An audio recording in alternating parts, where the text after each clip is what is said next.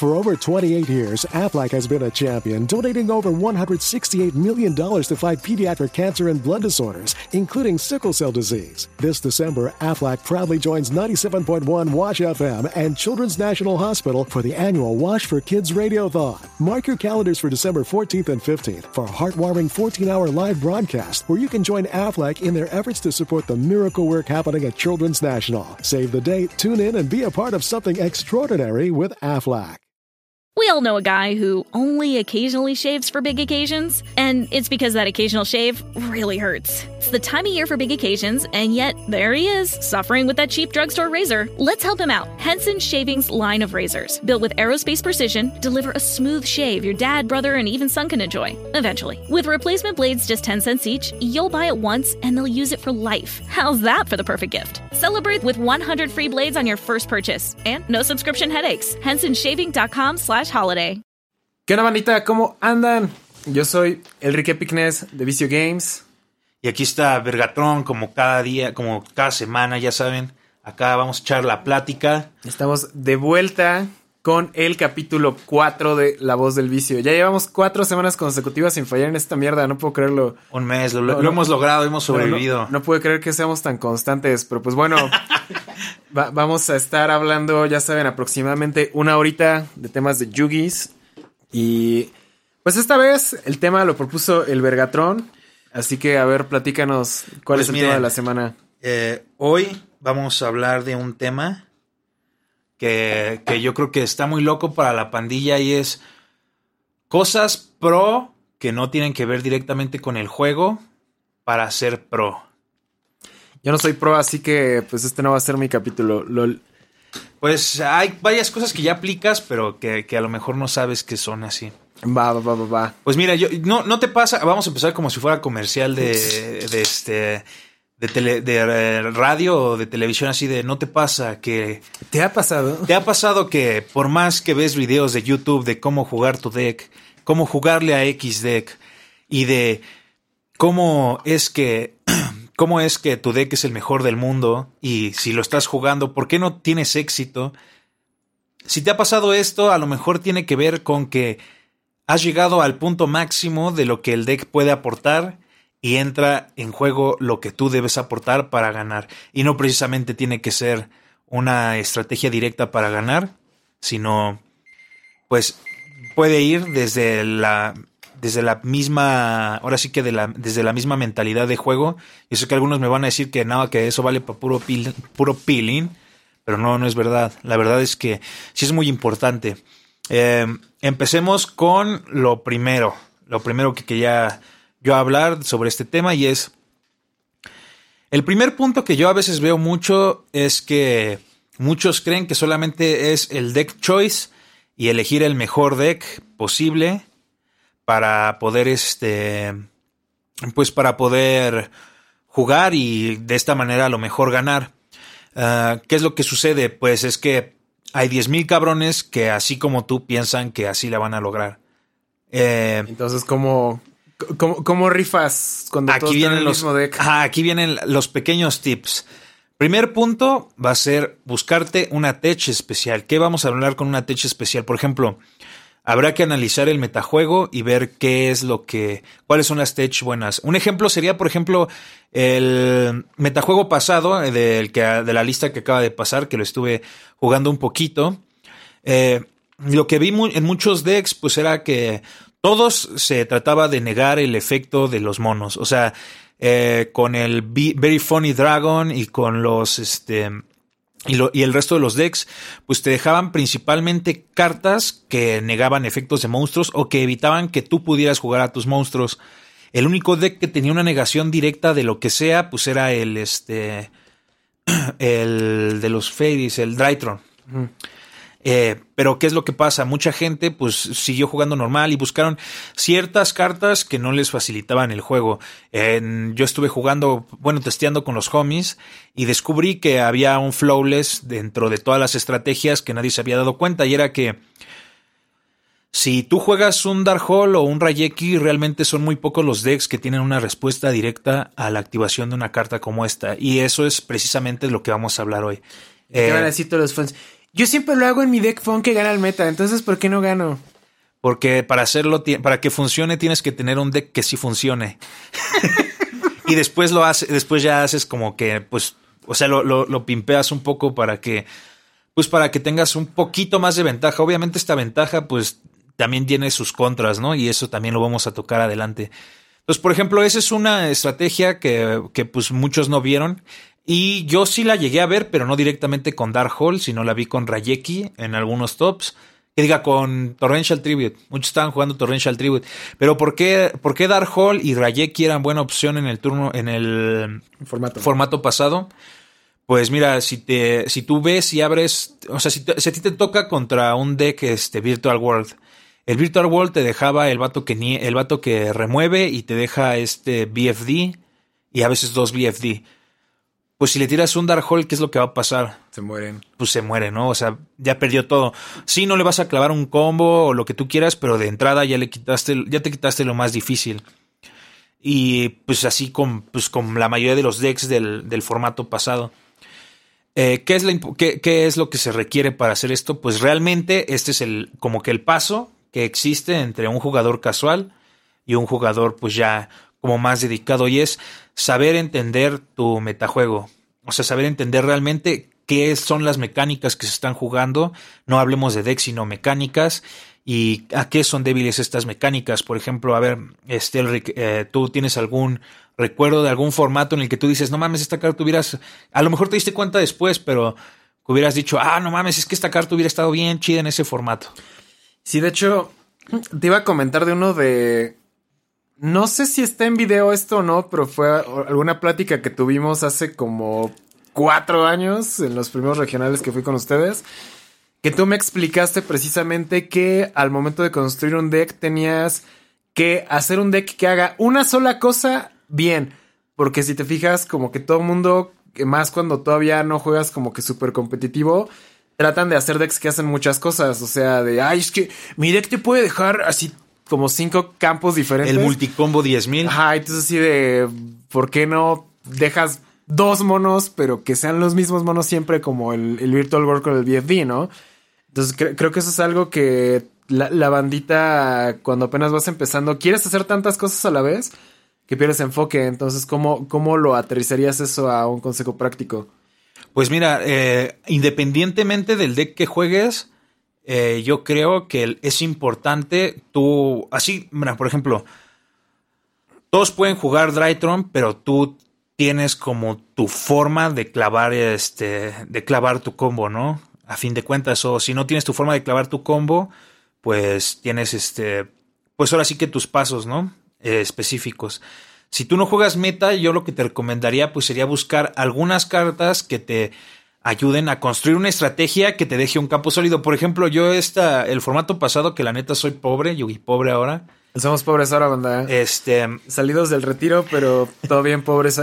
eh, yo la neta armé un Burning Abyss, pero armé Burning Abyss porque no tenía pues mucho dinero, ¿no?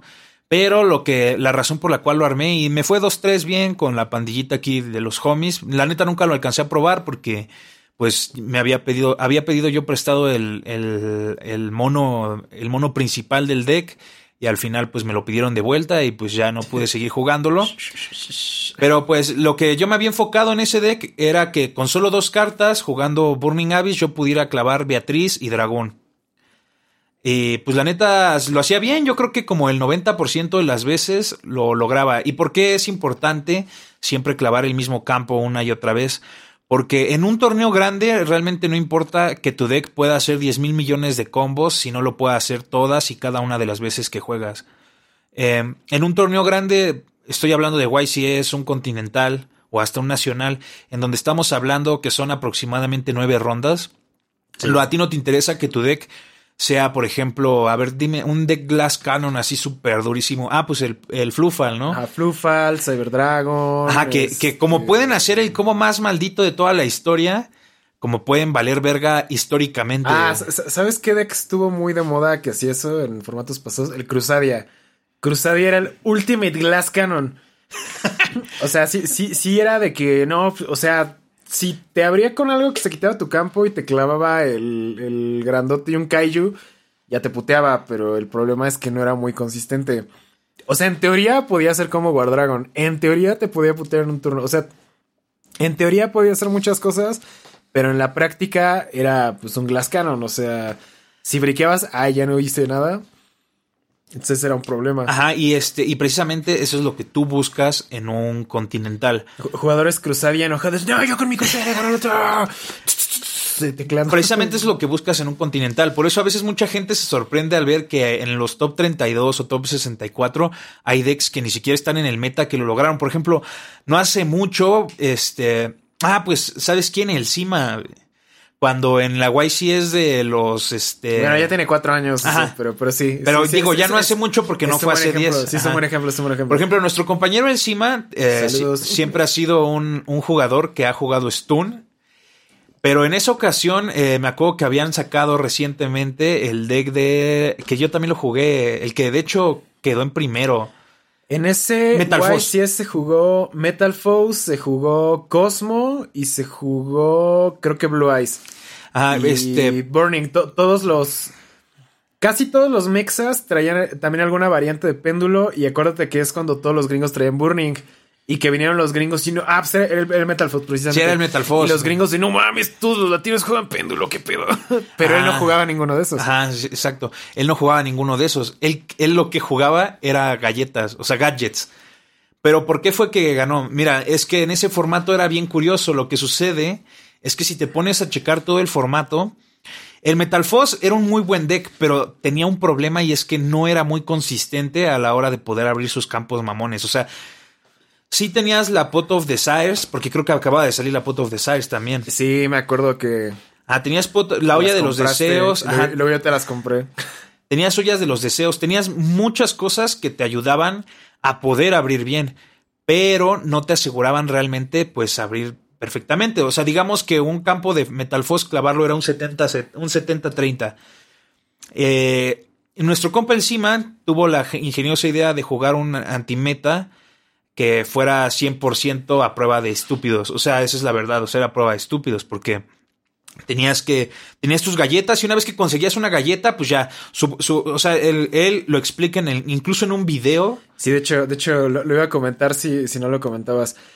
Ese, él hizo top 32 en ese YCS, spoiler alert, y su deck fue tan what the fuck que M. Cole el, el Robbie le hizo un, video de un deck profile y el deck profile se llama Gadgets from Mars porque jugaba Blazing Mars y ese video todavía está en el, en el canal de Robbie Cole.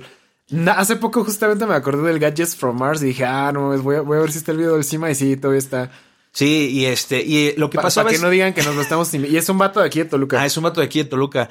Y el güey, pues lo que hizo fue hacer un deck, pues ultra consistente. Si bien no tenía las mejores jugadas, pues el deck se trataba de clavar un monito y setearte cinco y pues le funcionó. O sea, básicamente fue la misma razón por la cual cuando yo empecé a jugar, bueno, ahí les va otra historia, otra historia retro. El Tejestun, eh, los primeros en jugarlo en México, no es por oh, nada. aquí, vienen las historias de bonitos. Sí. El Tejestun lo inventamos entre un compa y yo aquí en México. Eh, lo, inventamos una leyenda también retro del, del Yugis que se llama eh, Rubén Lechuga, ese güey para mí fue el mejor jugador que tuvo México de Yugis. Nunca ganó un Conti ni nunca ganó un Nacional, pero no había, en esa temporada no había top 8 que no hiciera ese güey. O sea, todos los. Fue el Billy Break mexicano. O sea, ese güey hizo top 8 en todos los eventos habidos y por haber premio. Ahorita van a venir los comentarios de no es cierto, ese lo inventé yo. Eh, porque en el, el, pasado, el de los rulers, dijeron que no, que todo el mundo dijo que todo el mundo sabía que Soul Charge estaba chida. Pero como salía mucho, entonces estaba devaluada. Pero no es cierto. Porque por caja, a lo mucho te salían de dos o tres copias.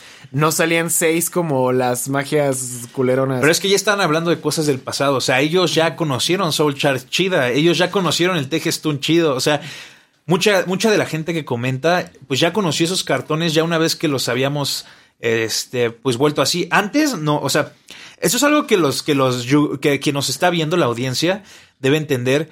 Y es que antiguamente el Yugis no era tan informático como, bueno, no era tan de fácil acceso a la información como ahora. Que es lo que hablábamos en el capítulo pasado, de que si no hablabas inglés, estaba más cabrón. Ajá, por ejemplo, eh, por esa misma fecha en la que fue la que empezamos a, en la que sacamos el Tejestun, eh, fue cuando se empezaron a poner cara, bueno, la gente pro, los pros de aquí de Toluca, bueno, no de Toluca, este, los pros de México empezaron a usar la Fiendis Chain.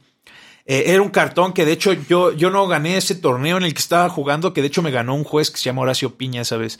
Este. Ah, head judge de todos los Ajá, estaba jugando, ese güey estaba jugando con este. Con Samurai. Y yo, esa vez fue la vez, la primerita vez que, que se jugó el Tejestun, y de eso casi estoy seguro. Lo jugamos mi compa el Rubén y yo en ese torneo. Nos fuimos. Mira, el deck era tan bueno y tan consistente en lo que hacía, que era clavarte un mono y clavarte cinco sets que literalmente nos fuimos invictos en ese torneo, que fue, no fue un regional, pero sí fue el primer torneo interplazas que hubo y dieron como 20 mil varos de premios. Entonces, o sea, el premio del primer lugar era, yo creo, era una tele y un Xbox One, un Xbox 360 que era, que pues todavía valía una feria, ¿no? O sea, era, nuevo en ese entonces. Oh, los interplazas. A mí solo me tocó ver uno, que es donde ganó Chimbo. Saludos a Chimbo. Ganó una laptop y yo Ah, no, sí, ya estaba culero. Hasta el día de hoy yo todavía tengo esta laptop porque es en la que veo Netflix, pero sí. Sí, o sea, o sea, me estás diciendo que era un Xbox y una tele. La laptop... el primer lugar y el segundo lugar eran cuatro cajas y el tercer lugar eran dos cajas y al todo top cuatro y al todo top, el, todo el top 8 les toca, nos tocó una caja. Sí, no, ahora este. esa, esa, vez dieron una laptop y no está tan chida, pero ah, e, en esa laptop se juntaron como los primeros 3000 a 4000 suscriptores de Vicio Games. Y este, y bueno, pues este, el deck estaba tan bueno que pues nos fuimos invictos y en la última ronda me tocó contra mi mejor amigo, bueno, me tocó contra el pinche Rubén en esos tiempos. Y pues literalmente fue así como ya llevábamos testeándolo tanto tiempo ese ese güey y yo, que literalmente pues ya sabíamos, yo ya sabía que ese güey me iba a putear porque ese güey sí tenía guías. la guía en ese tiempo ya empezaba a ser medio cara, pero todavía no tenía una función real porque todavía no existían los Exit. O sea, la guía realmente nada más la usaban en el deck, a veces la usaban en el deck de Fairies, en el que, el de tierra, el que llevaba tierra y Venus y todo ese pedo. Ah, agentes. De agentes. Eh, pero realmente no tenía ninguna función la, la, guía pues real. La razón por la cual mi compa lo jugaba era porque pues los, los Wolves son malos, los Wolves son malos, ¿eh? Los, los, lobos de los TG son Dark. Y aparte, eh, Sangan, en ese tiempo la... Ya, ya existían, ya existían dos, tres este, exits y era el, el, el pues el, Leviatán. Eran nada más el Leviatán y el, el Vato Grenosaurus. ¿Ya había salido la Utopía o ese fue después? Ese fue después. No, ya había salido Utopía porque me acuerdo. Ah, porque me acuerdo que ya también había, ya me tocó jugar en rondas contra un deck de puro rango 4. O sea, eh, estaba loco ese formato, ¿no? Y este. Sangan se activaba cuando. Ajá, Sangan se activaba. Ajá, cuando detachabas. Entonces su teoría de ese güey es que llevaba un armado, llevaba los tres lobos y llevaba, pues, Sangan y triple guía. Entonces, la única razón por la cual lo jugaba era para dejar un mono de 2500, buscarse la, la Baylor a la mano y dejar cinco sets. Y dentro de esos cinco sets, porque tienen que recordar que en ese tiempo Skill Drain estaba a 3, entonces llevabas triple Skill Drain, llevabas triple Solemn Warning, llevabas un Solemn Judgment, o sea, el deck era el deck no vas a jugar porque además jugaba TG1M1, que la TG1M1 fue la única, esa carta fue la razón por la cual armamos ese deck. ¿Qué hace TG1M1? TG1M1 es una Para carta los que no somos unos dinosaurios. TG1M1 es una carta trampa que te que Tú la activas y puedes seleccionar un monstruo teje que tú controles y un monstruo que controle el oponente e intercambian. O sea, lo intercambias. O sea, se vuelve. Tú, tú, te ganas el del oponente y él se queda tu monito. Entonces, pues cuando leímos esa, o sea, todo el mundo, porque cuando salió el TG todos dijeron, no mames, esta pinche mierda, ¿para qué sirve? Porque todo el mundo está obsesionado con los sincros en ese tiempo. Jugadores de Duel Links ahora que salió el TG, no, sí está chido. y este, y está el Samuráis también, el Samuráis, todo el mundo jugaba Samuráis, Sincro, o pues esos eran los grandes, ¿no? Ah, y Xavier también jugaban Xavier, todavía Xavier estrogleaba por sobrevivir. Entonces, este, pues la neta, cuando leí esa carta y leímos esa carta, fue así como de, ah, no mames, ese cartón está muy maldito. ¿Y los monos servirán de algo? Pues ya cuando los leímos, pues realmente si tú los lees así de primera intención. Están culeros. Están culeros. Pero cuando te pones a pensar en una estrategia stun como el galletas, dices, espérame, no están tan culeros. Porque después le vemos a la maguita. O sea, estamos hablando que armar cada deck nos salió como en 100 varos, incluyendo las maguitas, porque también nadie las quería. O sea, la maguita es la maga ultra de 1500 de ataque, es un sincro de 5. La TG Wonder Magician. Ajá, TG Wonder Magician, que cuando llega hace tifón. La... Cuando iba a salir el link, Cristian, no, ese es el, el sincro más roto del mundo, porque ya sabían que estaba chido, pero sí. Ajá. Al principio no. Al principio no, estaba no, bien culerísimo. la- no, y no los, no los culpo. O sea, yo también cuando la vi la primera vez estaba culero. Hasta que no leímos la TG1M1 no fue que decidimos empezar como a trabajar. Entonces, en esos tiempos van a decir que esas historias están bien fumadas, pero sí son reales. Este, El deck del Cima ahí está Ajá. en internet, sí. eh, en esos tiempos yo acostumbraba a jugar por internet en Duel Links con una leyenda de leyendas antigua que Dueling Book, ¿no? Ne- Network. Dueling Network, ajá, Ah. por Dueling Network. De esas que ya nadie se acuerda. For over 28 years, Aflac has been a champion, donating over $168 million to fight pediatric cancer and blood disorders, including sickle cell disease. This December, Aflac proudly joins 97.1 Wash FM and Children's National Hospital for the annual Wash for Kids Radiothon. Mark your calendars for December 14th and 15th for a heartwarming 14-hour live broadcast where you can join Aflac in their efforts to support the miracle work happening at Children's National. Save the date, tune in, and be a part of something extraordinary with Aflac. We all know a guy who only occasionally shaves for big occasions, and it's because that occasional shave really hurts. It's the time of year for big occasions, and yet there he is, suffering with that cheap drugstore razor. Let's help him out. Henson Shaving's line of razors, built with aerospace precision, deliver a smooth shave your dad, brother, and even son can enjoy, eventually. With replacement blades just 10 cents each, you'll buy it once and they'll use it for life. How's that for the perfect gift? Celebrate with 100 free blades on your first purchase, and no subscription headaches. HensonShaving.com slash holiday. de ellas, pero que era una leyendaza. Yo solía jugar contra este Rodrigo Togores y Ángel Matas. Eh, Rodrigo Togores fue el campeón de España, fue campeón mundial una vez y fue campeón de Europa varias veces. Todavía cuando fue el Dragon Ruler formato, todavía ganó una vez con un, con un ruler que de hecho era con Skill Drain. Y este fue el, fue el ruler Skill Drain. Eh, yo solía jugar con ellos por internet. Eh, y ellos jugaban con Jeff Jones. Por eso tengo a Jeff Jones en mis este, Lista de amigos. En, en mi lista de amigos de Facebook. Entonces yo jugaba con esos güeyes y jugaba con Jeff Jones. Y entonces hacíamos torneos como, pues a ver qué pedo, ¿no? Y en una ocasión me acuerdo que después de testear con mi compa ese deck durante un buen rato, pues me metí a jugar con este. Con esos güeyes. ¿Sabes también quién más jugaba en esa? ¿Quién? Jalisco, el que hizo top 4 en el nacional de cuando fue lo de Monarcas. Ese güey también. De hecho, ese güey fue el que me presentó a esos güeyes. Al, al Ángel Matas. Ese güey me presentó al Ángel Matas y al Rodrigo. De hecho, quedó en segundo lugar ese nacional. Ándale, ¿no? Contra ese. Burger. Ajá, contra Burger. Eh, ese güey también jugaba. Entonces yo me, yo me acuerdo que estaba pues tuneando ese deck. Y dije, pues me voy a meter con este deck, ¿no? Y llegué hasta la final y me tocó contra este Ángel Matas. Y pues obviamente los referees pues eran Jeff Jones y el otro güey. Y vieron ese deck. Casualmente, una semana después, eh, es el torneo del Nacional de Estados Unidos. Y adivinen quién ganó. Digistone. Ganó TG Stone con Jeff Jones, güey. Me sentí timado. este, pero bueno. eh, ese mismo fin de semana se estaba llevando a cabo el pinche torneo de, del Interplazas. Entonces, pues fue este. Pues fue a la par. eh, ese güey se llevó la grande y nosotros, pues nos llevamos nada porque al final en el top 8 nos putearon porque. eh, o sea, el, todo el pedo de esta historia es para llegar a este pedo. Nos putearon porque nosotros veníamos bien vergas, acostumbrados al meta y llegamos así sin flawless hasta el, hasta el top, hasta el top 8. Y este, y nos putearon porque los, los otros pros, porque había muchos, en ese tiempo estaba el Mongo, estaba el Flaky, todavía el Rigo jugaba, el Rana también jugaba. Entonces, me acuerdo que el, el Piña me sacó la Tech, que fue la primera vez que vi a alguien jugar ese cartón, y fue la Fiendis Chain. Pero ¿por qué nadie la jugaba? ¿Estaba culera Ah, no, es que Fiendis Chain no existía. o sea, si te lo ponemos. Fiendis Chain era una carta que nadie nunca había leído y la Fiendis Chain la podías encontrar hasta en 15 varos. Super, super. sí. Ah, 15 varos super. me acuerdo que luego ah, llegó a costar 50 la comuna aquí en Toluca. No mames, "Oh, negro. verga". Un año después, bueno, cuando salió, este, ¿cómo se llamaban estos? Cuando salió Insector, güey, Ajá, una Fiendis Chain llegó a costar casi 600 varos. sí te creo.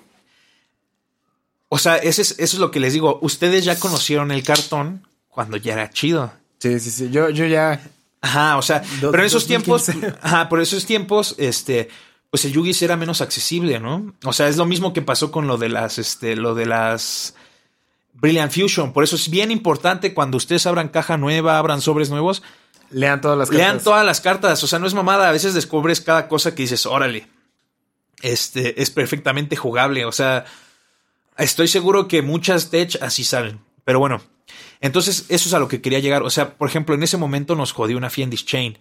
Y esa Fiendis Chain no iba a ningún deck, ni siquiera existía la carta. Yo no sé de dónde se la sacó del ano, pero pues la sacó este el piña y pues así nos dieron en la madre, o sea, con una Fiendis Chain. Entonces, pues ese es un ejemplo de una tech bien aplicada. Por ejemplo, yo ya le había comentado a uno de nuestros homies al morro hace un rato. Y de hecho, lo, se lo dije a Elric desde el momento en el que salió, cuando liberaron a Book of Moon a 3. Ah, sí, sí me dijiste. Les dije, no mames, ese cartón por algo estaba prohibido. Y ahora, ¿qué decks? Ahora, si te das cuenta, todos los Eldritch juegan triple Book of Moon, güey. ¿Ah, sí? No, no he visto decklist. Ajá, bueno, lo que yo he visto es que juegan triple Book of Moon. Y tiene mucho sentido, porque Book of Moon es una carta. Mira, en Eso esos es considerado el mejor menos uno del juego ofensiva y Es mejor la carta. Es la. Mira, en mis tiempos le decían que era la mejor carta de todos los tiempos. Porque. Mira, Book of Moon es una carta que te puede. que puede ser una Baylor. No es cierto, Maxi es la mejor carta de todos los tiempos. Eh, of- Maxi. Cuando salió Maxi, Book of Moon ya estaba a uno. Y lo jugábamos a uno. Este. ma- eh, la- el Book of Moon es la mejor carta que ha existido balanceadamente. ¿Por qué? Porque es una carta que la puedes usar, que puede ser una, una Baylor bien aplicada. O sea, por ejemplo, si te invocan un monstruo que no tiene un efecto de ignición en el momento en el que llega y tú le tiras Book of Moon, es una Baylor. Y además, pues ya lo, ya lo dejaste dormido, ¿no? Eh, puede ser una Baylor, puede ser evitar un OTK, puedes evitar que vuelen a uno de tus monos porque hay cartas que solamente hacen targets face up. Entonces, si tú, digamos, por ejemplo, eh, hace mucho tiempo, no sé si siga funcionando, digamos que yo bajo un, un este un armado y activo efecto del armado y tú me encadenas Baylor, yo le podía encadenar Book of Moon. Lo volteaba a Baylor boca. pierde target acá. Ah, Baylor pierde el target y resuelve el efecto. O sea, hay cosas muy locas que se pueden hacer con Book of Moon que la gente ya no se acuerda. Digo que la gente dice que la mejor carta ahora es Maxi, pero nunca la... La mayoría de los que dicen que regrese Maxi nunca jugaron con Maxi porque pues, son güeyes que llevan menos de 3 o 4 años jugando. Y no sé, siento que como jugador, o sea, este ya es más como más moderno. Siento que a veces los jugadores modernos piensan demasiado en cartas del pasado en vez de ponerse a analizar el presente. O sea, como los de la Maxi. Digo, tanta gente no jugó Maxi que todos quieren jugarla, pero por ejemplo hay cosas que luego liberan y que terminan valiendo pito, ¿no? O sea, no creo que sea el caso de Maxi, pero pues en vez de estarte chaqueteando con, oh, que regresa Maxi, pues mejor ponte a analizar qué opciones tienes en ese momento y pues ya para tratar de jugar, porque de hecho, sí te enseñé un comentario que nos llegó hoy de, de que estábamos hablando del Necros y que un vato me pone, claro que no, el, el- el Necros el no era el mejor deck, era el Spiral Tier 0 y yo así de bro, o sea, Estás hablando, eso ya fue como dos eso años fue como después. dos o tres años después y el chiste del video era que cuando salió el Necros empezó este formato de... Te vendo una caja que ya trae el deck, pero armarte el deck está bien puto caro, pero se- ¿te lo armas o no juegas? Y el vato, no, no, no, es que en la Cross Banlist Cup es como de, dude, yo, creo que este va a ser mi tip. Deja de estar pensando Mamando. en formatos imaginarios o ficticios. O sea, porque mucha gente piensa co- como en eso, así de es que, ¿qué pasaría si se enfrenta Teledad contra Necros o algo así? Es como de, güey, mejor. Pues gana Necros, po- ponte, a, ponte a pensar en, en- en- Ajá. en la actualidad y para de estar mamando. Entonces, yo creo que la gente como que. que el- más, más los jugadores no competitivos son los que se enfrascan demasiado en este tipo de discusiones estúpidas en vez de ponerse a mejorar. Entonces, yo creo que pues mejor deberías ponerte a mejorar en vez de. Pero eso tiene sentido, es como lo que decía uno de nuestros amigos, la gente anda buscando que le validen que es buena en algo. Pero pues como yo les dije, o sea, la única forma, y eso no, no quiero que se lo tomen a personal, y, y me gusta, o sea, si digo esto, es porque me gustaría ver un Yugi más competitivo, me gustaría volver a ver eh, gente que constantemente topea, o sea, antes existía el Club de las Leyendas casi casi, tú ya sabías quiénes eran los que hacían top, y cambiaba uno o dos, pero el resto eran siempre los mismos. Ahorita ya no pasa eso. Y está bien en cierta parte, ¿no? Pero pues antes era, o sea, antes, antes era un, eh, antes éramos lords, antes éramos duques. Ahora ya, ya es, ya es como cualquier cosa, ¿no? Yo no banda, yo, yo soy malo jugando.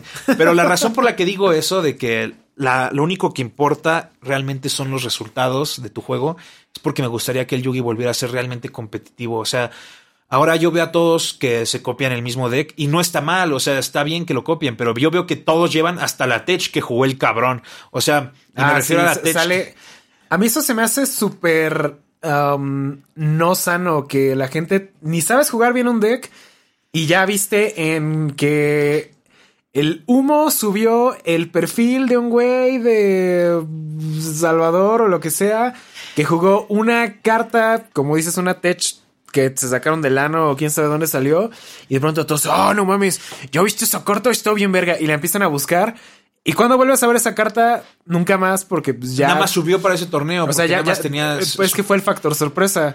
No, y a lo Pero mejor- el factor sorpresa pues, ya pasó y ya todo el mundo lo No, y deja tú de eso. El, no Yugi es, es de adaptarse. O sea, Claro. por ejemplo, era lo que decíamos en los primeros capítulos de que eh, tú a veces eh, haces un deck para el formato, pero el formato a veces cambia cada semana. Entonces, si en esa semana ese güey se encontró con un chingo de prankits, por ejemplo, pues obviamente voy a tratar de meter Fantasmei a mi deck o algo por el estilo, ¿no? Para chingarme a los prankits, porque he visto un chingo de prankits. ¿Y qué va a pasar? Nos van a decir, ah, no mames, regresó Fantasmei, ¿no? O regresó X cartón o el que le metas contra esos güeyes. Y entonces, ¿qué pasa? Se acaban los to- sube de precio otra vez. Siguiente, siguiente semana, siguiente top. Ya nadie juega Prankits porque ya saben que todos van a traer Fantasmei. Pero y ya es- te tragaste tu fantasma. pero ya tragaste el Fantasmei caro. Bueno, pero volviendo al punto, o sea, es por eso que es importante saber analizar tu metajuego.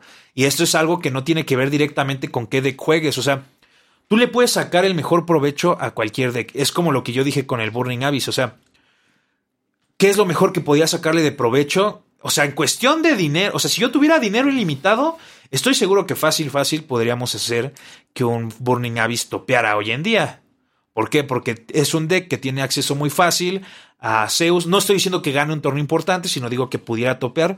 Pero tiene acceso a triple Zeus y lo clava muy fácil. Tiene acceso a Dragón y tiene acceso a, a Beatriz. O sea, es un deck que si tú lo armas y sabes adaptarlo al meta, puede funcionar. Por eso muchas veces los gringos siempre regresan a ese deck. Eh, Ese es un deck que se niega a morir. Ajá, es el deck no me voy a morir, exactamente. Entonces, lo que. es como número el Shadow, o sea. Ajá, es como. Shadow, es como Shadow. O sea, Y exactamente. realmente su soporte fueron la trampa, el alcapone que realmente vale verga porque pues juegas con Ajá, pero la razón, y eso, mira, y eso que yo no juego. ¿eh? o sea, yo, yo nada más lo veo así de, de reojo cuando veo los, los, este, la división de decks que hay en el top. Mira, nada más viendo de reojo entiendo por qué Shadow en las últimas semanas ha estado en los tops.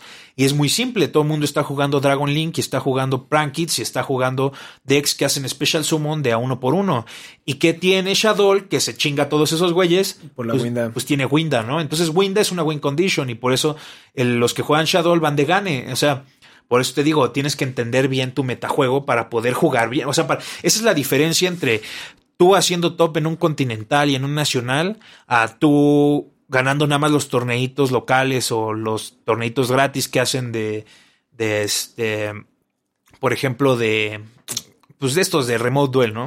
Bueno, aunque la neta la competencia de remote sí está un poco más dura porque como es por internet, o sea... Bueno, ahí Es- también es- juegan otros factores. La Ajá, magia también sí, es sí, o un- sea, no, no, no, pero o sea, lo que me refiero es de que no es lo mismo ir al torneo local de ocho personas de la Friki Plaza de Ajá, Toluca que güey que sí juega, que jugar remote contra los güeyes que juegan todos los torneos de remote. O sea, de hecho, es. No sé si ya había comentado esto con alguien, pero yo creo que el, el remote tiene una barrera de entrada un poco más alta que el físico normal, porque como es en línea y el factor de que pues el burger no vive aquí o el ese güey no vive aquí, o sea, ¿sabes? Yo siento que tienes que tener un nivel más alto en remote porque te vas a enfrentar contra jugadores de verdad. Pero ¿sabes qué es lo que sucede? Pero ¿sabes qué es lo que sucede? Que realmente eso no importa. Eso es lo que esperas de un torneo premium. O sea, eso es Ah, lo no, que, claro, eso no, no, a lo que volvemos al mismo punto. no, sí, sí. Volvemos al mismo punto. Si les digo eso, es porque me interesa que sean más competitivos. Claro, no, pero se te decía que no, no es, Ajá. lo, no es lo mismo comparar un torneo de, de remote donde sí van a jugar güeyes pro al torneo de la friki donde pues no va a venir alguien de una ciudad grande porque pues tú vives en un, en un Ah, rancho, bueno, ¿no? sí, sí, sí, sí. O sea, Pero bueno, el punto es que precisamente eso es lo que te diferencia de entre lograrla y no lograrla, ¿no?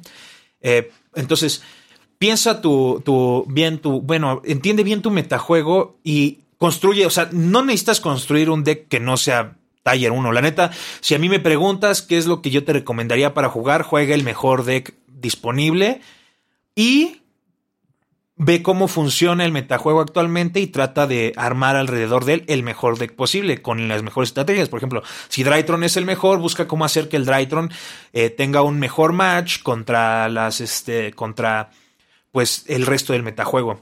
Y eso nos abre paso. Bueno, por ejemplo, ¿sabes qué, en qué otra aplicamos esa? En esta persona. Ale Rono me va a dejar mentir. Cuando fue el Zodiac, el formato Zodiac, yo le enseñé a ese güey una bueno, descubrimos una tech yo le enseñé una tech bien locota en la que era, es que mira, es bien fácil. ¿Por qué no metemos un oso de los Firefist? Y todos me van a oh, decir por qué. Y todos me van a decir por qué. No mames, O sea, les voy a contar la historia del oso Firefist. Era un día antes del. ¿Era Nacional. o el Conti? Del, Nacional. O sea, yo ya estaba en mi casa, todo relax, todo chill, viendo la telecita, y me llega un mensaje de este cabrón a las 11 de la noche. Negro, ¿tienes oso Firefist? Y ya, chicos, sí mi basura. Ah, sí, sí tengo. Y Tensu, y Tensu también. No recuerdo si me pediste Tensu, pero sí me acuerdo del oso Firefist. ¿Tienes oso Firefist? Y yo, sí, tengo un chingo. ¿Cuánto? 20 varos. ¿Puedo ir a tu casa ahorita? Y yo sí de, güey, son las 11 de la noche. Es que lo voy a usar mañana. yo sí, Ajá, es que mira. Y sí, o sea, me hizo salir este güey a las 12 de la noche. Por un cartón. Pero mira, la razón por la cual descubrimos eso ese güey y yo era muy simple. La, verdad es que el 80% de tus matches iban a ser mirror, mirror match. Entonces, en ese tiempo todavía estaba la, la, este, la Barrage a 3. Y este, y pues estaba también Tenki a 3. O sea, estaba completo. Lo único que le habían tocado era una rata, porque ya nomás había dos ratas y ya no estaba el Norden. Era cuando se. Ah, cuando todo el mundo decía que el Zodiac ya estaba muerto. Porque... Recién salió la, la Checanino. Podríamos hacer un video de top 5 veces que murió el Zodiac y no se había muerto. y bueno, entonces.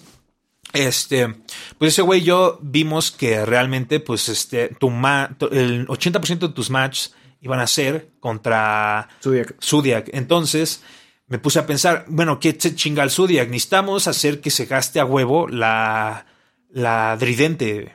Entonces nos pusimos a pensar y dijimos, oye, ya llevamos Tenki y hay un mono que se llama oso, ¿no? Y el oso, pues además vuela monos. Y la otra razón por la cual lo llevabas era porque como era normal summon, eh, te podía ayudar a, volarte a los, a los Draco. Sí, sí, me acuerdo. Y este, y entonces dijimos, es que es un win-win.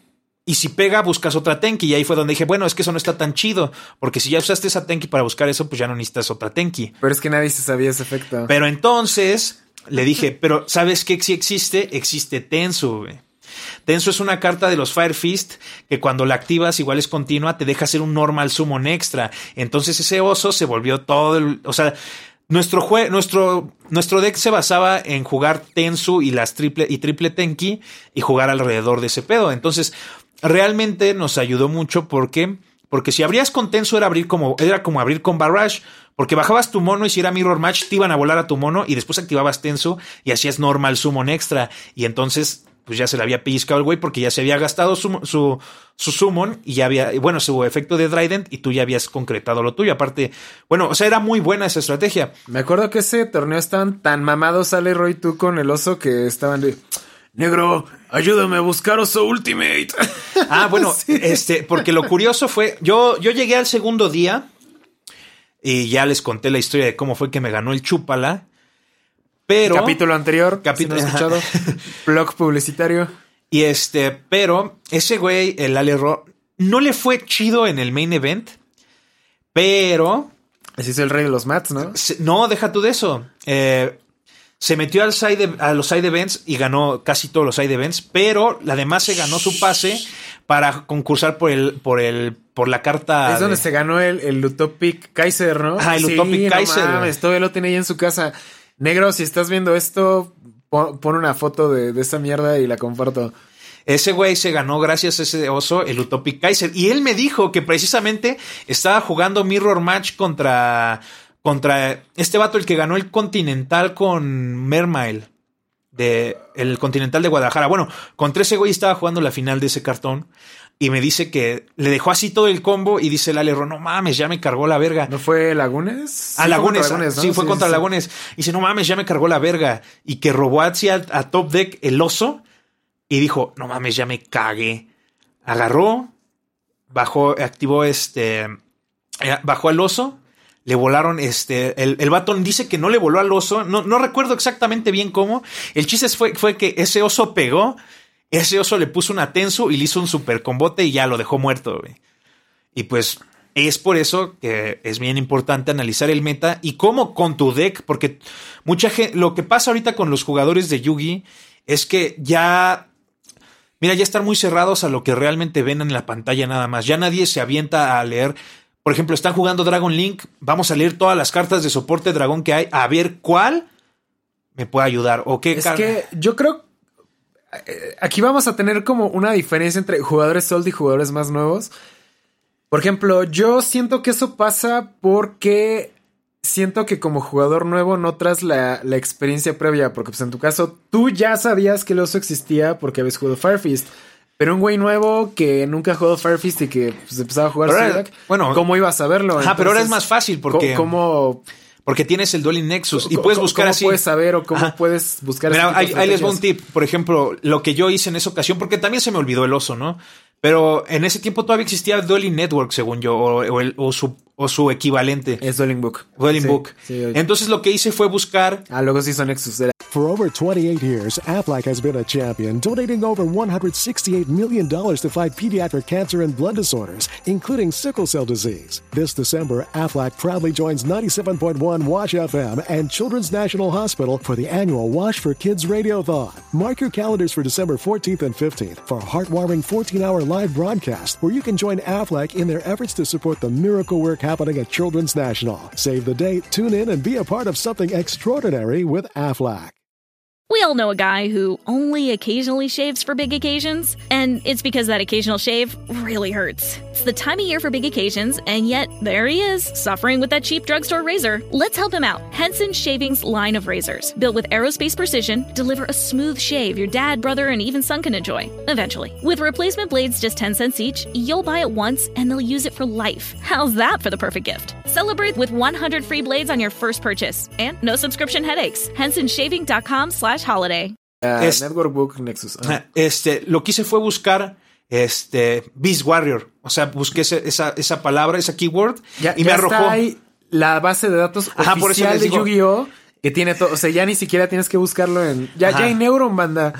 Eso puedes meter en Neuron el, el, el keyword que quieres buscar y pues yo sé que son un chingo de cartones, pero si quieres lograrla, pues ese es el camino. Entonces, por ejemplo, yo me puse a buscar Beast Warrior y me puse a leer carta por carta de cada uno de los que tenían un efecto que incluyera Beast Warrior hasta que los encontré y me acordé de ellos. Que eso es lo que mucha gente le falta. O sea, si estás jugando dragón, pues me pongo a buscar todo el keyword dragón y a ver qué encuentro que a lo mejor me sirva. Y eso es algo que pues a muchos no, les ha pasado. Pues como ahorita con el Dragon Link, ¿no? Que todo el mundo está haciendo como con el DMC Dragon, que es un mono que está en Rising Rampage hace como dos años. Creo que ya vamos a hacer tres años y de pronto fue de, no mames, está bien roto. Y es como de, o sea, esa mierda literalmente fue ignorada tres años completos y de la nada ya le vas a hacer caso, entonces es donde, pues sí, creo que, creo que nadie lo leyó en su momento hasta ahora. Exactamente.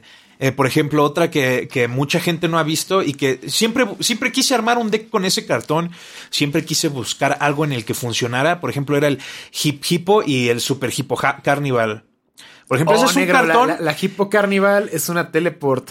Ajá. No, no, no, sí, sí. Bueno, yo sí la llegué a usar en el Burning y en el PK porque es una teleport de un mono y bajabas cualquier pecano. Y lo invoca de la mano del deck o del cementerio. Está bien estúpida. Entonces. Y así es un Dante. Sí, sí me acuerdo del Hippo Carnival. Ajá, el Super Hippo Carnival es un cartón de esos que, de No mames, ¿qué es esto? A ver. Ah, pues le voy a invocar del cementerio. A ver. sí, sí, sí, me acuerdo de Y es un cartón que. Es un cartoncísimo esa madre. Que en cualquier momento va a estar rotísimo, ¿eh? Y, y, y si no era roto, a lo mejor ahorita alguien lo va a empezar a usar en algún deck y va a descubrir que sí está bien roto. Porque a veces eso me pasa. Yo encuentro tech muy locas, pero a veces no sé clavarlas en un deck en específico. Por ejemplo, ese, ese Super Hippo Carnival lo usábamos en el Monarca como Tribute Fodder.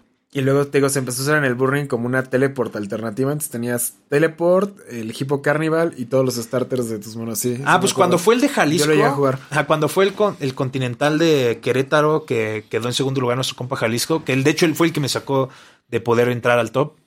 Eh, yo recuerdo que con mi compa el Sebas encontramos otro güey y otro, otro mono, porque el, problema con el Monarca era que igual podías a completar la jugada solamente cada el 60%, 70% de las veces abrías con el combo. Entonces, muchas veces lo único que te faltaba era robar un cartón. Entonces, me acuerdo que me puse a buscar igual haciendo el inbook. ¿Qué Ah, mira, cartón te deja robar una carta? Es- este es el efecto. Te invocas un performapal hip hippo de la mano de Eco Cementerio y puedes invocar cualquier número de hippo tokens como te sea posible, pero no pueden ser tributados. Eh, pero el No pedo es que si solo invocas al hippo, no hay pedo. O sea, Ajá. es. Oh, negro, creo que acabas de revivir la Brilliant Fusion. Por eso les digo que es una pendejada. sí, está, está ah, cagado, bueno, pero ahí les va otra tech así super mamona que nadie ha visto y que también es nivel 3 y que la puedes invocar con teleport que Sebas y yo ya usábamos en nuestros decks Monarca y es el Frankenweenie, güey.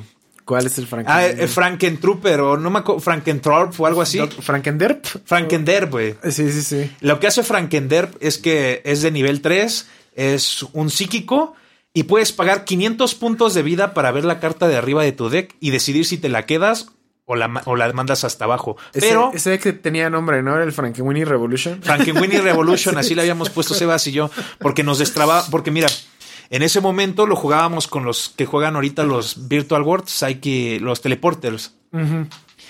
Y además, este, pues ya llevamos el motor psíquico de los teleporters, el de los estos Power Rangers, el azul que es verde, el azul que es también de nivel 3. Ah, el Blue Layer y el Red Layer. Ajá, llevábamos las Emergency Teleport y ya llevabas también la, la, la Ogra. Entonces dijimos, pues hay que meter un Frankenweenie y este... Y el Frankenweenie, sorpresivamente, pues el 90% de las veces te completaba el combo. Entonces era algo hermoso, ¿no? Que te pudiera completar el combo. Digo, ahora que la pienso, ¿no? ¿Por qué nadie juega el Super Hippo Carnival ahorita si es... Porque- es porque no se los- puedes usar varias veces, negro. Ajá, porque nadie se las había recordado, negro. Porque nadie, nadie estuvo ahí para decirles que existía ese cartón. Miércoles, después de que salga este podcast así en House of Champs, este Super Hippo Carnival Surprise Pack.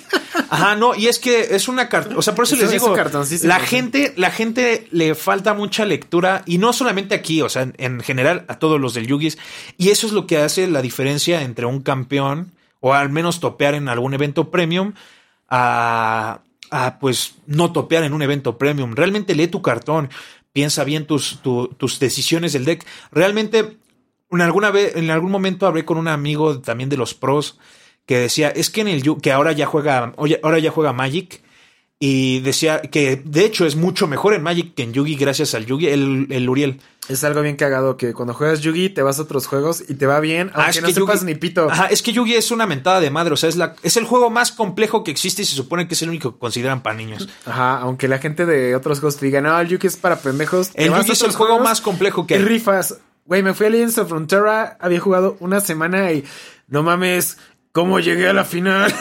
Ajá, o sea, el, el Yugi ese es el juego más completo de cartas que existe, esa es la verdad.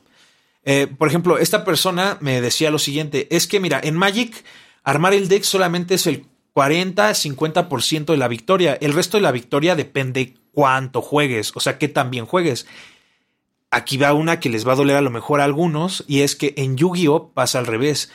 El 80% de tu win rate proviene de tu deck building, el 15% proviene de tu, de tu, de a lo mejor, bueno, vamos a ser más, más, más, más, este, más, más amables. El 15% proviene de tu habilidad y el 5% viene de tu suerte.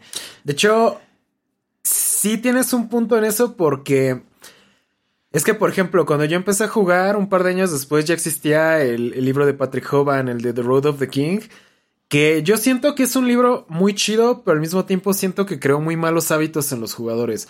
Porque es un libro que, o sea, sí te enseña a construir decks y todo, pero te enseña a ser llorón. O sea, te enseña de, hazte pendejo, da mal deck- tu deck profile, este, trata de sacar la mayor ventaja posible. Entonces, eh, pero bueno, en, en un capítulo del libro decía eso, que el Patrick Hoban ganaba no porque fuera muy bueno, Sino y- porque su deck estaba muy y no bien tanto armado. porque fuera llorón, o sea, sí era llorón, pero ganaba porque él sabía que tenía el deck mejor construido para el evento y le llamaba deck building a lo que dices de jugar el deck era el technical play y sí la suerte tomaba un factor, pero o sea, yo creo que más que tener un buen deck building, lo que la gente se llevó del libro de Patrick Hoban fue se llorón.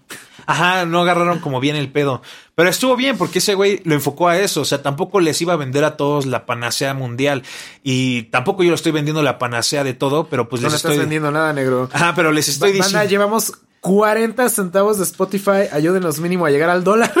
Pero pues la neta, la neta, yo a mucha gente le he tratado de, de educar para jugar Yugis. De hecho, si, si Yugis hubiera vuelto el deporte, el deporte, este, hipo- el esports gaming que siempre fue, yo hubiera sido un excelente coach a lo mejor.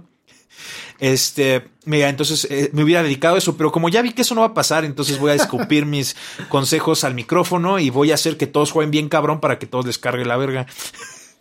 Y este, bueno, y ese fue el primer punto, ¿no? De, de, de buscar tu deck, tu deck bien perfecto. Y en el siguiente punto eh, voy a, porque a lo mejor lo hacemos en dos episodios porque ya vi que el tiempo ya vamos un buen rato. Llevamos 45 minutos, banda. El siguiente punto ya son las estrategias tipo Patrick Hoban. Eh, pero estas son las, las, las estrategias tipo Pato Pascual. Por eso siempre decían que yo era como un bromista. ¿Por qué? Mira, ahí te va otra. Eh, este se esta, esta parte de, de mi estrategia para armar los decks para torneos se llama eh, Piensa bien contra quién vas a perder. Y eh, la siguiente es el estadísticamente, capítulo pasado, pero si no lo he estadísticamente, estadísticamente, tú tienes que en el para pa- poder pasar a top 32 y top 16, tú tienes que ganar el 80% de tus rondas. tienes que irte X2 o mamaste, básicamente. Ajá, y si es un regional de top 8, X1. Entonces, ¿qué es lo que tienes que pensar muy bien con cómo vas a perder? Eh, vi- bien, por ejemplo, ¿cuándo fue la última vez que apliqué eso? Eh, Con Infernoid, ¿no? O, o- fue con, formato ah, Zodiac o fue con formato Zodiac. Eh, este, este vejestorio ya lleva retirado como tres años, banda. Ah, Eh. no, no, Spiral. No, pero la, el Puedo Perder sí fue en Zodiac. El Spiral ya como que ya, ya no te lo tomabas tan en serio. no, porque es que Spiral era el top top del top y la neta ganaba quien abriera. O sea, era. Estaba muy, mar- muy, muy marrano ese deck. Pero en el Zodiac, por ejemplo, eh, Zodiac tenía dos malos matchups realmente. Y era True Draco. Si True Draco había, habría, te metía el pito hasta el fondo. Y, eh, Infernoid. que- y Infernoid. Pero lo que tenía de ventaja el Zodiac era que dentro de los tres decks que se jugaban, que era Infernoid, True Draco y Zodiac, era el deck que era más consistente. Bueno, pero el Inferno no se jugaba tanto, sí, era como. No se jugaba tanto, pero la neta era como el. Era, era el- como el antimeta chido del momento, ¿no? Ah, porque la gente siempre cuando piensa en antimeta piensa en de que es stun, pero, o sea, antimeta no necesariamente es stun, es un deck como el Infernoid que le parte su madre al deck dominante. Ah, entonces, por ejemplo, eh, ¿qué, qué pasa? En México, eh, por eso te digo, tienes que prestar estadísticamente, o sea, ya, ya son pedos como más, pues más técnicos, pero espero que quien los, quien, quien esté batallando por ser pro los entienda. En México, eh, estadísticamente va a haber menos Zodiacs que en Estados Unidos. Porque somos tercer mundo. Y, es- y estadísticamente va a haber menos True Draco que en Estados Unidos, porque era más caro el True Draco que el Zodiac. Sí. Entonces la mayoría de la gente jugaba Infernoid o alguna variante de un deck Stun. Entonces, ¿qué es lo que, qué es lo que yo dije? Bueno, ok. Casi todos jugaban Zodiac, pero o incompleto O combinado con algo. Combinado con. Ajá, Zodiac. Había Zodiac todo. Ajá. sí, me acuerdo. Entonces lo que yo dije fue, pues chingue su madre, voy a mandar a la verga el Infernoid. Y cuando digo voy a mandar a la verga el Infernoid, significa que todos los matches que me toque contra Infernoid, independientemente de que... De lo bien que juegas. de lo bien que juegue, yo ya los daba por perdidos. Porque desde mi side deck y desde mi main deck, yo lo mandé a chingar a su madre ese deck. Porque, por eso digo, elige bien con quién vas a perder. Yo siempre calculo que tengo dos balas perdidas y siempre calculo un deck que mando a chingar a su madre para tener la mejor oportunidad contra el resto del formato, que es el- la mayor cantidad de decks. Eh, por ejemplo, eh, ¿en qué otro momento la apliqué? Ah, por ejemplo, cuando hice mi primer top en un YCS, que ese todavía es más viejo, fue el primer YCS en México. Eh, yo topeé esa vez con Quick Draw Synchro, de hecho fue el único Quick Draw Synchro que hizo top. Pero en esa ocasión todos estaban alucinados con que no, es que el Xavier y te rompe la madre y todo ese pedo. Pero pues Xavier era un deck muy caro y yo predije que el deck más usado por todos los mexicanos iba a ser Blackwing. Entonces yo dije, pues voy a perder contra Xavier. voy a perder contra Xavier y voy a jugar todo alrededor de Blackwing. Sorpresa, gracias a eso fue que logré hacer top 16 en ese YCS porque precisamente mandé a chingar a su madre Alex Xavier. A lo que voy con este punto es, eh, el juego en Yu-Gi-Oh ha llegado a un punto en el que ya no puedes sidear contra todos los decks ni puedes ir preparado contra todos los matches. Entonces, tú debes planear contra quién vas a perder y al referirme a eso tienes que, por ejemplo, observar de cuáles todos los matchups del metajuego tienes un mejor match de main y no necesitarías teóricamente un side deck para ganarle. Y ese, en teoría, debe ser, debería ser el match que tú estás decidido a perder. O sea, y me refiero a perder no porque lo vayas a perder así de me rindo, sino realmente lo que vas a hacer va a ser no llevar side deck contra él y no llevar este, nada de main contra él y simplemente enfrentarlo pues con tus huevos. o sea, y enfrentarlo de frente. Y si te va mal, por ejemplo, ahí sí es una, una, una una moneda, ¿no? Pero gracias a esa estrategia, cuatro años seguidos logré hacer top en un, en el, en continentales. Entonces, y en YCS también logré hacer varios tops gracias a eso. Sí, y para los que digan, no es cierto, todo es inventado, lean los comentarios y hay varios de, sí me acuerdo que me ganaste en su día. entonces sí. Y este, entonces siempre busca exactamente qué deck, contra qué deck no necesitas en tu main, o sea, que contra qué deck lo le puedes ganar nada más usando tu main y pues ahora sí que ese déjalo muerto y busca en llevar un mejor matchup contra aquellos que tú sabes que te cuestan muchísimo trabajo. Esa es una. O la otra es, si hay un deck que nada más lo ves y te mata, pues mándalo a chingar a su madre. Porque si, si realmente no le puedes ganar de ninguna forma, pues, ¿para qué juegas? Es, por ejemplo, a mí me pasó eso cuando yo jugué Burning Abyss.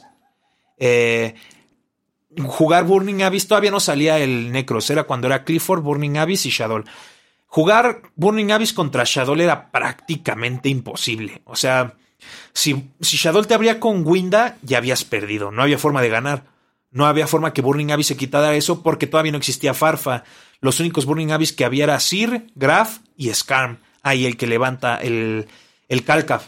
Entonces, pues ganar era prácticamente imposible. Entonces, pues en ese momento me acuerdo que ese pase lo saqué precisamente con Burning Abyss, pero fue porque dije, pues ya al Chile, si me toca contra, contra Shadow, pues ya que me cargue la verga. Y pues afortunadamente eh, me tocó contra un Shadow, pero no abrió muy bien y logré ganar y gracias a eso pasé.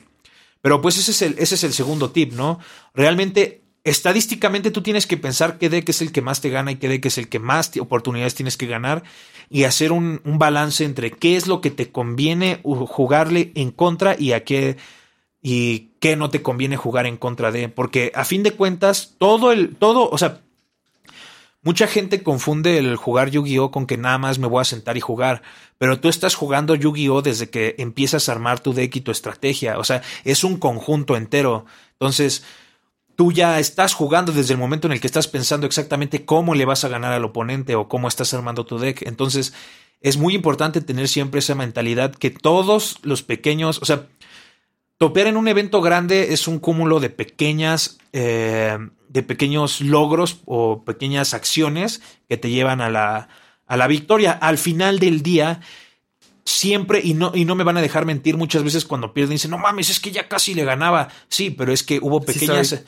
hubo pequeñas acciones que hizo el otro cabrón contra el que estabas jugando desde que empezó a armar su deck que llevaron a que tuviera ese pequeño punto de, de ventaja sobre ti. y es, eso sí es real, banda. Yo soy el rey de.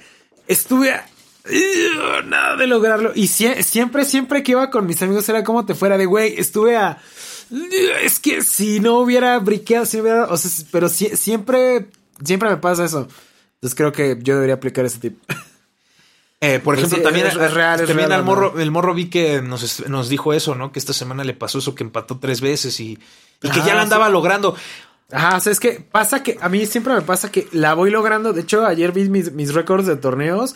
Dije, no mames, tuve regionales en los que iba 5-2 como verga no la logré y fue por eso, porque era de que en el momento decisivo algo, algo pasó en el que no, no la armaste.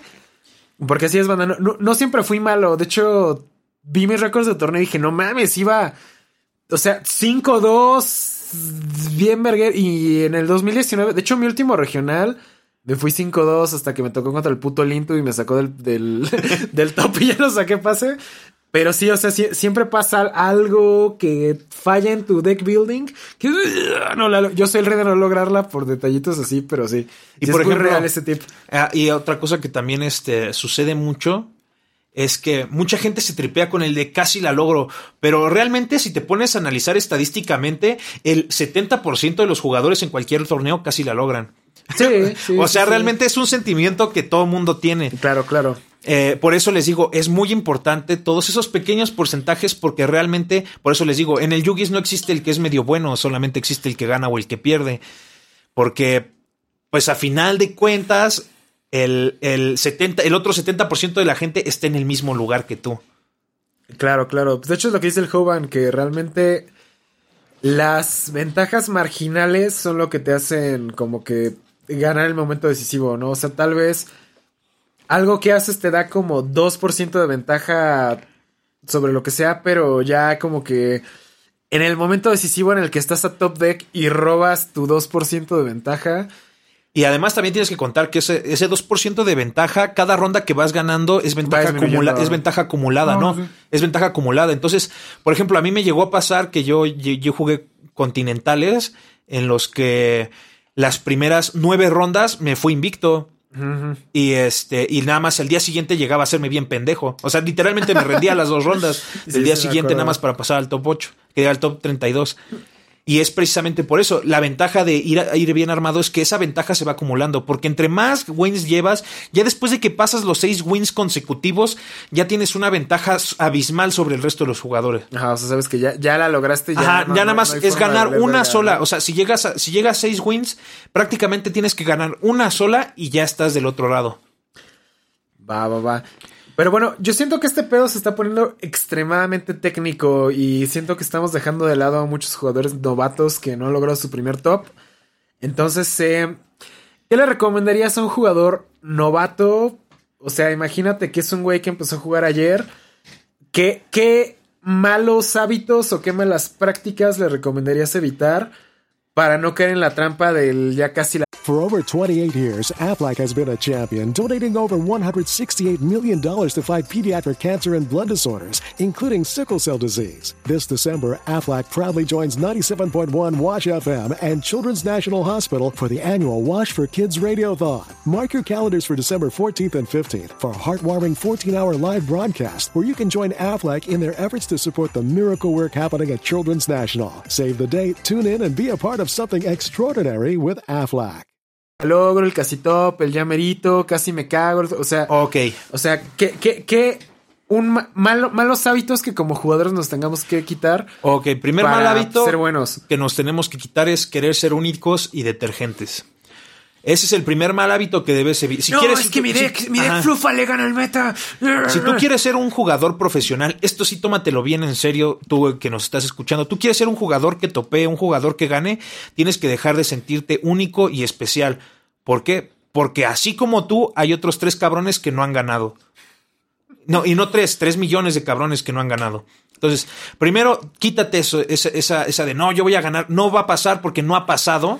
O sea, no ha pasado un cabrón que llegue y gane un torneo así súper cabroncísimo con un deck flufal que se sacó del culo. Y el de los pingüinos, ¿cómo lo hizo? Porque jugó un torneo local de. Chiquito, ajá. Y primero. Segundo, juega siempre el mejor deck que pueda jugar tu bolsillo. Ajá, es que, por ejemplo, si soy pobre. O sea, porque es real, banda. O sea, usted dice, tú eres YouTuber y tienes chingos de suscriptores y eso, pero pues a mí no siempre me alcanza para el mejor deck. Entonces, Mira, si tú eres pobre así ¿Cómo como le hago? yo, así como yo, no inviertas en un main caro. Ejemplo, main caro, Drytron. O sea, invierte, por ejemplo, una buena inversión, a lo mejor, no sé ahorita, ahorita yo no sé cómo vaya el meta, pero por ejemplo, ahorita una buena inversión sería armarte Shadow lo más barato posible y gastar ese dinero que gastarías en el main en comprarte los staples. Staples. Por ejemplo, eh, vete comprando tus Zeus cuando puedas, vete comprando. A lo mejor no te compres Zeus porque a lo mejor y lo limitan o lo banean. sino cómprate cosas que ya están probadas que no se han ido al carajo, como la Infinite Impermanence, vete comprando tus hand traps. Antes de tener un buen deck, antes de tener un main deck muy, muy roto. Yo primero, creo que necesitas staples, ¿no? Ya, primero esas- son esas todas las las- puedes reciclar entre formatos. Ajá. Y ya después armar un. Que es ahorita mi pedo, de hecho, con armar un deck. Eh, me faltan muchos staples.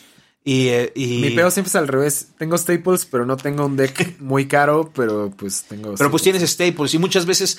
Hay, eh, muchas veces. A lo mejor no tienes el mejor deck del Ajá. formato. Por ejemplo, he, he hablado de esto en varias veces, o sea, tanto en otros podcasts de otros juegos como entre nosotros. Estamos en un formato en el que existen tres cartas que necesitas tres copias y cada una está de 1500 a 2000 pesos, que es la Droplet, eh, la Lightning Storm y ah, la Triple Tactics. Entonces, si soy un vato que no me alcanza, no tengo 14 mil, o sea, yo no tengo 14 mil varos para esas. Y no, o sea, tengo una Lightning Storm, cero Droplets y cero Triple Tactics. Entonces, que, ¿qué le recomendarías a un güey como yo, por ejemplo? Mira, por ejemplo, una gran opción sería. O sea, si tengo Ash, Impermanence, todo, pero, o sea, las de... Mi, mi paywall para un cartón es, si vale más de mil varos, no lo puedo pagar. Entonces, ¿qué hago ahí? Pues siempre existe algún deck meta que sea económico. Ejemplo, el formato pasado teníamos el Virtual World, que no requería, realmente para funcionar, no requería de ninguno de esos tres cartones. No, Claro que si los tienes te van a dar una ventaja abismal, pero ahí te va otro tip. Yo cuando topié, nunca topié con deck completo. Sí, sí me acuerdo. Ajá, o sea, esa es la, esa es la otra. O sea, muchos creen que necesitan tener el deck completo. Yo, yo tengo compas, bueno, el mismo compa que juega el... En el Zodiac no tenías las tres pelonas. De hecho, creo que no tenías pelonas. No, en el ¿verdad? Zodiac. El Zodiac fue el primer deck O sea, que jugué ¿sí tienes completo completo? y fue la primera vez que me decepcioné con mi forma de jugar. Me di cuenta que jugaba mejor cuando jugaba incompleto porque yo mismo me presionaba a decir, no mames, es que no tengo este cartón, voy a jugar, voy a exprimirle todo el jugo a cada cartón que tengo. Ya cuando tienes todo el cartón completo, dices, no hay pedo, me lo quito con una Lightning, no hay pedo, la Ghost Match, la, la, este, la... Droplet, el No, el, el match que, bueno, el que te deja uno y uno, el... Rivalry, Ghost Eh, sí, la que es- One. No, no, no. La que, la que también se usa de side deck, ahorita es secreta, costaba como mil baros. Ah, Dimensional Barrier. no, no, no, no, no. Que um, cuando la, la puedes activar después de la Battle Phase y la puedes activar desde Evenly Match. Evenly Match. Por Ah, ejemplo, Sí, creo que nos salió esa mierda, sí, sí, sí. este, por ejemplo, cuando a- a uno de nuestros, bueno, pues el mismo amigo que juega, que jugó con el, con el oso de los, de los, de los, Firefist. de los Firefist, cuando jugamos Zodiac, a él le pasa mucho eso, ¿no? De que tiene todos los, todos los cartones requeridos, o solía tener todos los cartones requeridos para jugar al nivel pro, pero ¿qué es lo que pasa? Que, pues a fin de cuentas, eh, pues vives tan confiado de tener ese cartón que de cierta manera, pues como que te hace jugar como vale verga, lo puedo, me lo puedo quitar, ¿no? O sea, piensas que como tienes los recursos a la mano, no le sacas el máximo. Ajá, no le a sacas todo? el máximo valor a todo.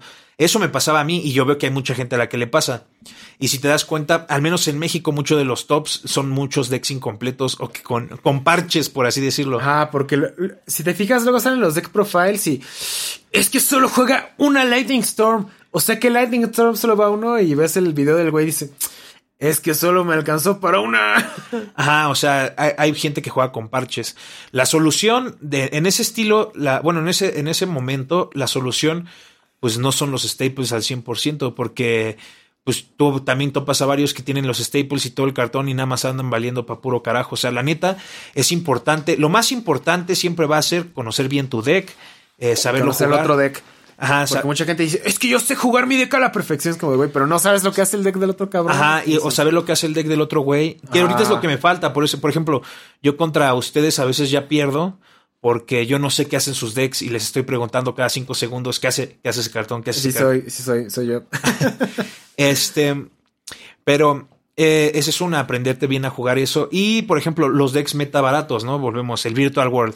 Virtual World no es caro, Shadow no es caro, y puedes trabajar alrededor de, bueno, no eran caros, eh, y puedes trabajar alrededor de ellos. También no esperes a que empiece a topear. Si tú ya tienes idea de que, o sea, confía en ti, si tú ya tienes idea de que ese deck va a funcionar porque la Winda va, puede parar a todo el meta, pues ve y cómpralo antes de que otro cabrón te gane, haga top y entonces Winda cueste 400 varos, que no creo que pase y no va a pasar, pero para que tengan una idea de que de que de, cómo hacer eso. Otro tip que les puedo dar antes de, de testear en, duel, en, en Nexus o en donde sea, yo les voy a recomendar algo muy importante. La neta, testear a mí, yo, yo les voy a decir un tip muy cabrón. No testees en plataformas en, online. O sea, me refiero a, a por ejemplo, Next, Dueling Nexus o Dueling Book o Dueling Network o lo que sea. Ahí te va porque eh, mucha gente dice que esto es mamada, pero sí es verdad. Eh, el foil de las cartas, y te lo dice alguien que topeó durante muchos años, el foil de las cartas y la forma de algunas cartas e incluso el idioma eh, y el tiempo de impresión influye en su grosor. Y eso ocasiona que a la hora de, barajear el deck, pues haya ciertas como que, como que se vayan cargando ciertas cartas hasta abajo y otras hasta arriba. Eso no lo tiene un programa automatizado de randomización. Aparte, los programas que randomizan tu mano lo hacen mal porque nada se compara a la realidad. Y las cosas que, o sea, las cosas que pasan, por ejemplo, a mí me pasaba que yo y le pasó a Chimbo, de hecho, con su deck Draco, que no mames, es que en el Dueling, en el, en el Nexus o en el Yu-Gi-Oh! Pro. En el Yu-Gi-Oh! Pro, eh, mi deck este True Draco es intrabable y llegando al Nacional no ganó ni una sola ronda porque eso es un factor que no viene incluido. Entonces, antes de meterte a probar ahí cualquier cosa, yo la neta nada más lo uso para probar combos, para probar si ese campo si se lo pueden pasar o no, pero no para probar manos. Para probar manos, la neta está la vieja y usanza de la masturbación. y le digo de la masturbación porque te vas a sentar tú con tu deck y vas a abrir siempre tus cinco cartas. Y vas a ver qué es lo que puedo hacer. Esta mano me sirve y vas a Fuera de mamada, o sea, neta, no, no, les estoy, no les estoy diciendo mamadas. Yo hacía esto, me echaba 100 manos y contaba de cuántas, de esas 100 manos, cuántas se me trababan y qué cartones se me trababan y por qué se me trababan. Y después de esas 100 manos y hacer todo y anotar exactamente qué cartón se me trababa, decía, ah, güey, que le tengo que mover esto o lo otro, o a lo mejor le meto, porque ahí te va otra. A veces tu deck se traba si nada más es de 40 y le metes un Upstar y se vuelve de 39, tiene más posibilidades de trabarse a como también a veces, si le metes dos cartones más, lo destrabas. O sea, tienes que, ajá, por eso yo a veces jugaba con decks de 42 o decks de 41, dependiendo cómo el deck, eh, mi deck en específico, el, de cada, el deck de cada quien, de cada uno es distinto porque cada uno mueve las cartas de una forma distinta y las va doblando de una forma distinta y las va, o sea, esta, esta mierda no debería decirla porque es considerada trampa. De hecho, por eso no puedes llevar una carta foil y do, de, por ejemplo, si son tres y existe una edición foil y nada más llevas una foil, se supone que reglamentariamente no la puedes llevar. O sea, deberían ser o todas foil o todas este, comunes. Porque también influye eso en el juego. De hecho, en alguna vez me hicieron cambiar en un top de un continental una carta foil por una. una carta ultimate por una ultra. Porque es considerado como cargar el deck. Entonces, tu deck es único entonces, lo, eh, me refiero a que es único porque tú lo barajeas de cierta forma, tú tienes ciertas rarezas y ciertas ediciones. Por eso necesitas hacer eso de tirar las 100 manos, veo mis 100 manos, veo qué cartones se me trabaron. Primer paso, le quito una carta si puedo quitársela y le meto upstart. Si eso no funciona, entonces regreso la carta, le meto dos cartas para ver si así me estabiliza más mi curva de, de la curva de ladrillo. mi curva de ladrillo se estabiliza más. Y si puedo sacar esos cartones que se me traban y no son parte esencial del combo, se los saco, aunque mucha gente diga que están muy chidos. Por ejemplo, esa es la razón por la cual Sebas y yo nada más jugábamos un curas, o la razón por la cual dejamos de jugar el mono grandote de nivel 8 normal en el monarca, porque, o sea, estaba chido cuando salía el combo. Pero si no te sale el combo, vale pa' pura verga. Entonces, ese es, un tip que nunca nadie te va a decir y hasta ahorita yo, hasta vi que estás pensando y le dices, oh carajo, voy a hacer eso. Si tú tiras... recordando las viejas lecciones. Si tienes que... Ajá, y ya después que hayas logrado hacer que tu deck no se trabe, se trabe nada más como el 25-30%, que ya es un ratio súper cabrón. O sea, la neta, el ratio, el ratio dorado que yo digo es de cada 10 manos, solo una o dos se te tiene que trabar. Y una vez que hayas logrado eso, ya estés seguro de que funciona a la perfección, entonces agarras, copias ese deck en el Dueling Nexus o en el, Duel, en el Yu-Gi-Oh! Pro o en la plataforma de, del momento y entonces ahí ya te pones a testearlo. Pero no lo testeas para saber si le puedes ganar, sino para ver cómo funcionan los combos, o sea, para realmente aprender a jugar el deck. Lo que yo te recomendaría es, ya que estamos jugando todos en el Remote Duel, pues juega contra tus homies. Neta, nunca, nunca, fuera de chiste, eviten usar para testear cualquier plataforma digital. O sea, me refiero a Dueling Nexus, a Dueling Book o lo que sea. No te estés ahí. El testing ahí no funciona para nada. Fuera de chiste, no sirve para ni verga. No han visto los videos de Dex que son de combos así infinitos y que dicen, no mames, este. ¿Cómo se llaman estos? El Falcon, el, los, el pinche de los, de los halconcitos. ¿Cuál? El que tiene un búho. Es Exit de nivel 4. El de los Ray Raptor. Ajá, así de Ray Raptor, best deck, combo de una sola carta, loop infinito de no sé qué chingada Vale, madre. puro pito. Sí, eso es algo que, que yo, yo que hago contenido, que veo con otros creadores de contenido, es que se, se enfocan tanto en las plataformas digitales, pero en real no, no, No no, no rifa, ¿no? O sea, por ejemplo, estaba viendo que ahorita que liberaron al, gatito del Buster Blader, muchos estaban, no mames, es que ahora Buster Blader Best Deck, no, es que ya lo probé en el Nexus, es como de, güey, ármalo en físico, cabrón. Que de hecho, los que ven el canal es. Hablamos este mismo tema con Derpy y con Pablo del Doyo del Duelista hace como eh, un tres semanas un mes, depende de cuándo ven este video. Pero era eso, o sea que antes el para que tuvieras credibilidad como jugador tenías que hacer las cosas en físico y hacerlas y tener el resultado y ahora es como de, ay, pues so- soy creador de un país del tercer mundo, incluyendo México o toda Latinoamérica. Pero es que mi deck Buster Blader Shadow, bla, bla, bla, está bien verga, lo van a banear y tu deck nunca hizo ni pito porque pues, en teoría estaba muy chido, pero en la realidad no funciona. Entonces sí, banda, ese es... Yo creo que uno de los tips que se pueden llevar y, y creo que hay, hay muchos otros tips que podemos tocar en el futuro. De hecho, todavía no termina la guía, pero pues, Ajá, en el futuro lo sé. Yo creo que este video de tips se va a extender a otras. as- Así como estamos viendo, tal vez una o dos partes más, porque ya llevamos más de una hora. Pero pues sí, banda, entonces esperamos que esta guía les haya funcionado. Bueno, les funcione de algo. No se ofendan con algunas cosas que comentaron, porque pues, se los dice alguien que pues, sí, sí, sí tuvo tops A- a- mira, a mí- a mí- a mí me- importantes en su momento. En un momento, mira, te voy a describir la historia, cómo fue.